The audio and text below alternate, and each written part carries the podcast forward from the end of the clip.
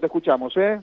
Sí, eh, hoy, eh, en este caso 17 de septiembre, lo recuerdo como si fuese ayer, hace dos años, estábamos trabajando y bueno, ustedes también se acordarán porque estaban a la tarde, tuvimos que realizar una cobertura muy importante entre dos lugares. Uno era Urquiza, entre Salta y Mendoza, y el otro era el Hospital José María Cuyen. Alrededor de las 2 de la tarde, eh, en la plena siesta de la ciudad de Santa Fe, ingresaba un delincuente a una fiambrería muy reconocida de la zona de eh, Urquiza, al 2200, disparaba sobre Julio Cavalli y daba muerte a, los, a las horas en el hospital José María Cuyen. El crimen de Julio Cabal fue un cimbronazo para la ciudad de Santa Fe claramente, porque se acuerdan que días después hubo manifestaciones que quizás no volvieron a pasar y que tampoco en aquel entonces se tenían precedentes. Marchas por inseguridad y el reclamo de justicia eh, que se pedía por parte de los vecinos. Fue un quiebre, por así decirlo, en la ciudad de Santa Fe aquel 17 de septiembre de 2019. Hoy se cumplen dos años del crimen de Julio Cabal.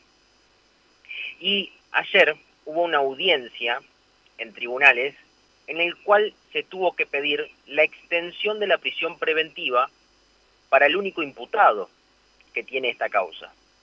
Porque obviamente los procesos duran dos años de prisión preventiva, los plazos, y se extendió por un año más.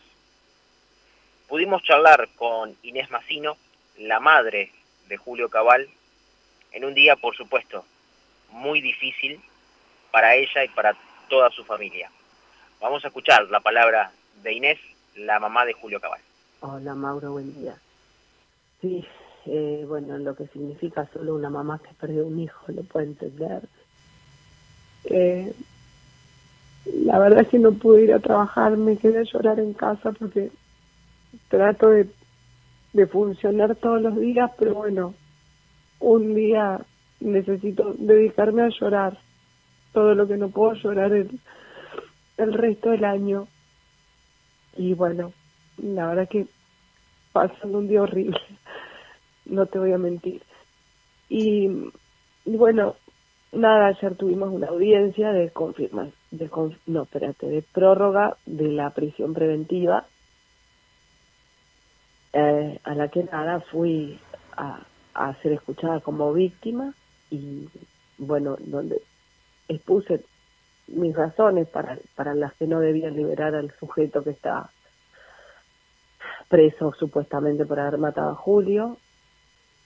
Eh, lo, que queda claro es que es una persona peligrosa para la sociedad. Si fue o no el que mató a Julio, todo indicaría que sí, pero bueno, hay que dirimirlo en un juicio.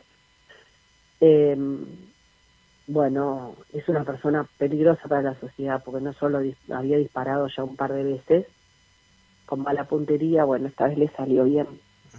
Así que nada, simplemente por por ustedes que están en la calle y por por el resto de las mamás para que no pasen lo que paso yo. Eh, Inés, eh, las, las pruebas son importantes, se hablaba de esa boina en la que quedó dentro del local, eh, todo para justamente culpabilizar a, a, Gambini, que es el que está imputado.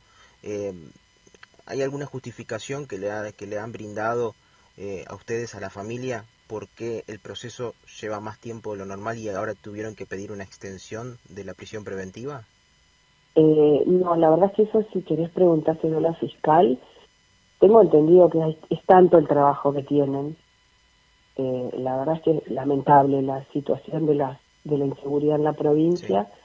La gente, o sea, con Puyaro era desastrosa y ahora es igual de desastrosa, habiendo cambiado de bandera política y todo.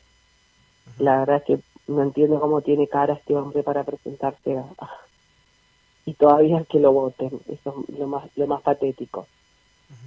Pero bueno, eh, eh, lo, lo, de las pruebas y todo eso lo maneja la justicia. Yo lo único, lo único que quisiera es que esto termine. Pero bueno, son los tiempos de la justicia que tenemos en, en nuestro país. Lo importante aquí es que tiene un año más ahora como para trabajar y, para poder En realidad, en realidad tengo entendido que la acusación ya está en condiciones de ser presentada. Fue todo demora, demora de, de, de, de tener que tomar declaraciones a, a, a, a, las coartadas que, que, esta persona tenía y que sé yo, bueno, se demoraron esas, imagínate, encima ya la justicia es lenta y tenemos, llevamos dos años con una pandemia, así que ya, que es todo por Zoom, es un, la verdad que un desastre como, como, como estamos, más, más allá de la injusticia, de las demoras de los tiempos de la justicia, y de la pandemia. O sea, que suma todo, hace poner una licuadora y date cuenta cómo estamos viviendo. ¿Y necesitabas eh, vos, en representación de tu familia, poder estar presente en la audiencia y, dar la declaración? En, realidad no es una necesidad, sino un derecho que tenemos las víctimas de estar presentes en, y, ser escuchados por, por, por la justicia. Es eh, formamos parte del proceso de algo que antes no sucedía a partir de, se, está, barajando una nueva ley de víctimas y estuve participando también en, en los conversatorios y todo eso. Pero bueno, qué sé yo, es todo, es todo tan lento acá, es todo tan... Y, bueno, y, nada me va a devolver a Julio, fundamentalmente eso es lo, lo más triste. Bueno, hasta allí la palabra de Inés Massino.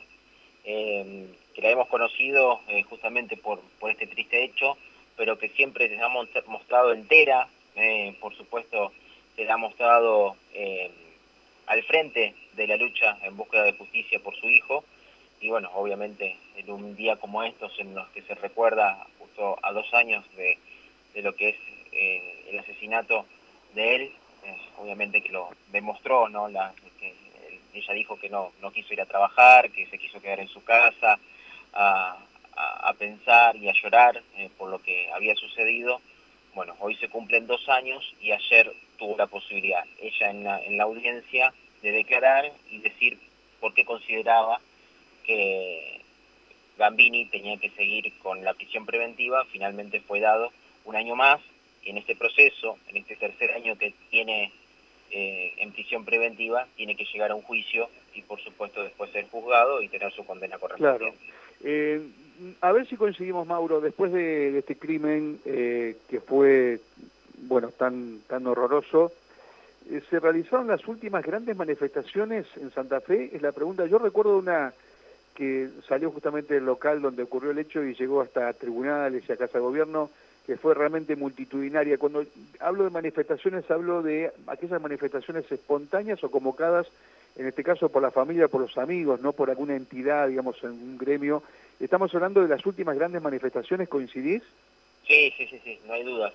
Eh, me tocó me tocó cubrirla esa, la hicimos para la radio y la verdad que fue de alto impacto, eh, que llegó desde, bueno, desde la, esquina donde se encontraba el, local, que está ubicado en en Urquiza al 2200 y llegó hasta Casa de Gobierno, pasando por la legislatura, eh, fue un, para mí una de las manifestaciones más grandes que hemos tenido en este último tiempo, sin lugar a dudas, ¿no? Sí, así es. Bien, me recuerdo entonces de Julio Cabala dos años de ese crimen tan... Hoy, eh, cuando paso en el lugar, el local se vendió, hay que decirlo, no, no, no es de la, de, la familia de Julio, eh, pero creo que el destino es el mismo, ¿no? Es un negocio donde se siguen vendiendo los mismos productos, ¿no?